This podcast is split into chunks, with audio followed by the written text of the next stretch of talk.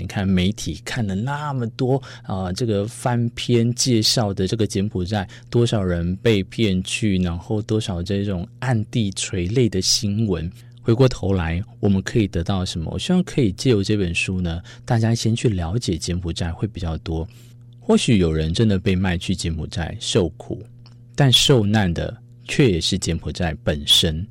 柬埔寨呢，必须要人民先受教育，也因为教育才能觉醒，摆脱对外国的依赖心，自己也才能推翻独裁，才有可能从恶性循环当中呢，慢慢的爬出来。而且这个国家的人呢，一点都不喜欢孔雀。你记得，记得，记得，如果来这边旅游，旅游，我是不知道会不会被骂啦。但是如果开工厂做生意，千万不要有一个孔雀的商标。诶，这样孔雀饼干不是很衰吗？为什么？今天就来跟大家谈一谈柬埔寨。文学家家家一定。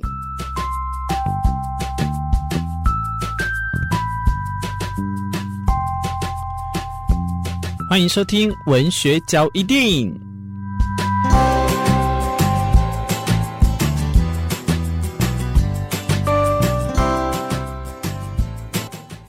我想柬埔寨这个国家在二零二二年的台湾应该被受封为最不欢迎的国家之一，诶，应该也没有之一了吧？哇，这个听起来有点耸动。不过在还没有疫情爆发前，柬埔寨可能一直是大家会想要去旅游的国家之一。柬埔寨到底怎么了？这个国家的人民其实他多是信仰，不像印尼啊，会信仰回教比较多，但他们信仰的佛教。那他们呢，更不喜欢大声的说话，爽朗的哈哈大笑那一种呢，到这个地方可能会变得有点不太礼貌。而且这个国家的人呢，一点都不喜欢孔雀。你记得记得记得，如果来这边旅游，旅游我是不知道会不会被骂啦。但是如果开工厂做生意，千万不要有一个孔雀的商标。诶，这样孔雀饼干不是很衰吗？为什么？今天就来跟大家谈一谈柬埔寨。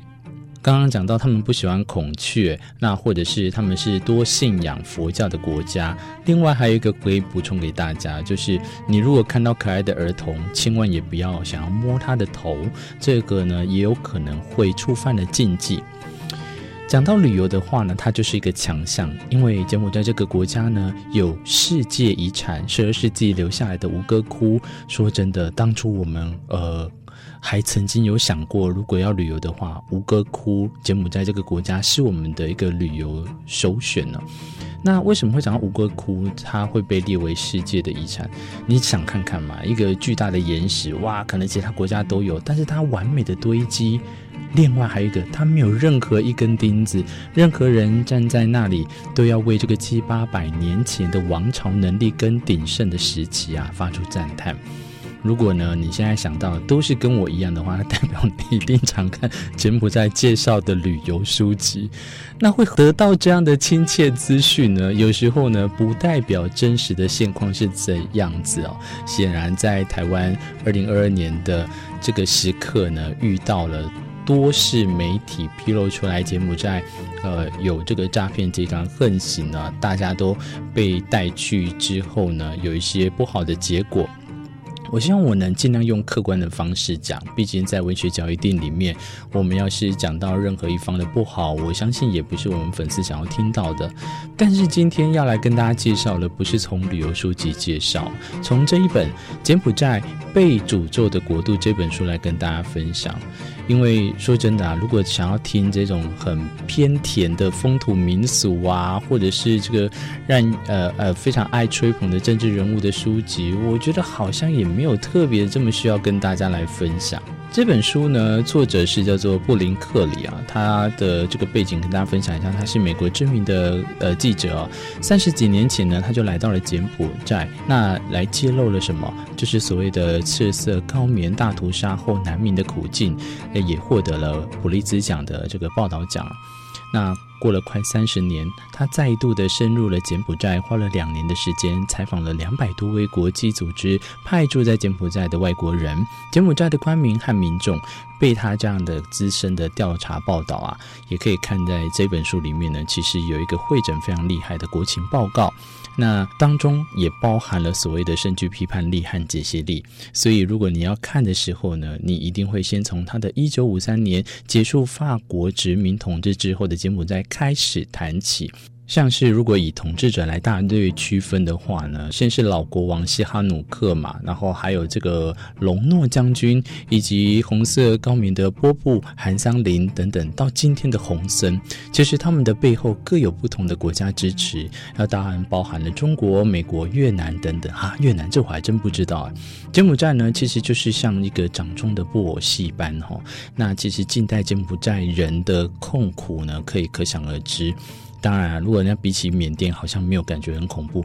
可是呢，在波布掌控的三年半期间，更有两百万人遭到屠杀。我这是引据我们这个书作者所说的，等于每四个国民就有一个被杀。结果呢，柬埔寨损失了百分之八十的老师和百分之九十五的医生。近代的国家当中啊，再没有比柬埔寨更悲惨。好了，你赢了，你赢了缅甸了。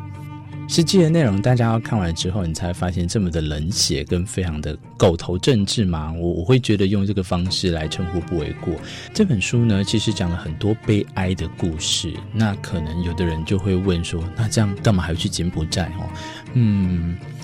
一本书呢，透过如果作者用调查报道或访谈详细的记录下来之后，你可以去了解啊，透过文字可以血淋淋的反映出一个悲伤。那看完之后呢，你没有办法对这悲伤呢唉声叹气，反而是一个很沉重的合上眼、合上书、合上你的心去思索，现在我们正处的国家当中，会不会也遇到将来一样的情况？那真的都是可以作为借鉴的哦。作者呢，他在里面也访问了联邦干员呢，得到了像电影般的骇人情节。譬如说，也到农村访问老百姓，追查社会结构的弊病啊，在这一本书里面都有。像是还有呃，帮军官呢盗捕保育类动物穿山甲来牟利，连他们穿山甲都会抓破袋子逃走。你就会发现这个国家多恐怖，连动物都知道说啊，我要赶快离开了。这本书其实呢，啊、呃，也解析了这一二十年来柬埔寨的政治暴力、司法黑暗、官商勾结、抢夺人民土地、看医生还要被索红包，连小孩子上学，老师也天天跟小学生要赞助费，嗯，还很懂得扩展业绩耶。近代的亚洲国家看回来哦，多被这种列强呢侵略殖民过。但是，也为这千百年停滞的农乡状况呢注入现代文明的契机。我们必须要说，这是一个称赞吗？我可不这么认为。不过最可贵的是带来新式教育底下的文明。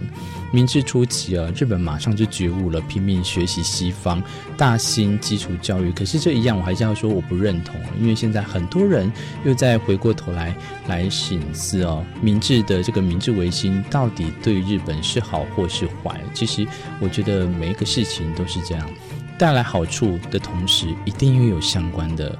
凋零或相关的坏处产生，那是日本对于台湾给了一个金字塔式的教育结构，文盲就会大幅的下降。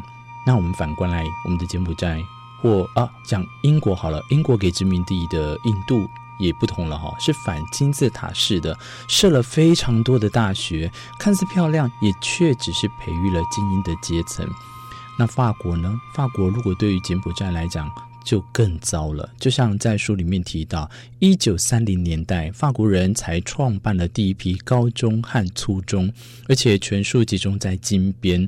哇哩嘞！那法国占领者呢，是为了对更好的柬埔寨社会而教育下一代，其实也没有多大兴趣。在这书中提到，你可以看到血淋淋的例子多到不胜枚举。到了今天，柬埔寨也还没有实行义务教育哦。这到这个书中里面，我才了解了。那又话说回来，我们可以在这本书得到什么？既然这本书告诉我们这个国家先天不足、后天失调，还让人家叹息，简直不知道从哪一点救起的话，这个柬埔寨国家到底要怎样才能走上正常的路呢？我很意外的是，布林克里继续跟大家翻盘来讲这个事情哦。近两年的时间，财经新闻总把柬埔寨呢来吹捧成投资致富的新天堂。所以在柬埔寨这个国家里面，谁赚走了钱呢？中国元朝的周达观在十三世纪的时候，在就出使了柬埔寨，他看到人们以竹席为墙，棕榈叶为屋顶，在户外生火，用瓦锅来煮食。过了那么多年，作者现在在看到，就跟我们中国元朝的周达观看到的是一模一样。千年的真实化成一页页之后，如同现在跟古今都没有什么变动，你就可以知道柬埔寨的社经政治结构呢，都是有相当的问题，还待解决。已经很宽容在讲这句话了。我是文角的主持人明志，今天跟大家分享的，在这本书《柬埔寨被诅咒的国度》里面呢，我希望大家可以趁这一次机会啊，你看媒体看了那么多啊，这个翻篇介绍的这个柬埔寨，多少人被骗去，然后多少这种暗地垂泪的新闻，回过头来，我们可以得到什么？我希望可以借由这本书呢，大家先去了解柬埔寨会比较多。或许有人真的被卖去柬埔寨受苦，但受难的却也是柬埔寨本身。柬埔寨呢，必须要人民先受教育，也因为教育才能觉醒，摆脱对外国的依赖心，自己也才能推翻独裁，才有可能从恶性循环当中呢，慢慢的爬出来。如果有在关心时事，更不要忘记二零二一的这个夏天选举作弊引发强烈的抗议，年底也有开始工人大规模的示威，来逼迫当权者略有让步的情况下取消了集会禁令。你就可以知道，这个作者在写这本书的时候啊，深深的祈祷，希望这些的活动啊，抗争也不要只是一次性的火花。也许有一天，柬埔寨的人民终于可以掌握在自己的命运里。但是在何时，我们未必能在这个时代看到。看看柬埔寨，看看其他的国家，再看看我们自己台湾。你深爱你的国家吗？你觉得你的国家是个鬼岛，还是说被受诅咒一样，跟柬埔寨一样的欺凌呢？相对的，我也很恳切地要求你，一定要用另外一个方式来去看待。你有看到鬼岛哪里好的地方吗？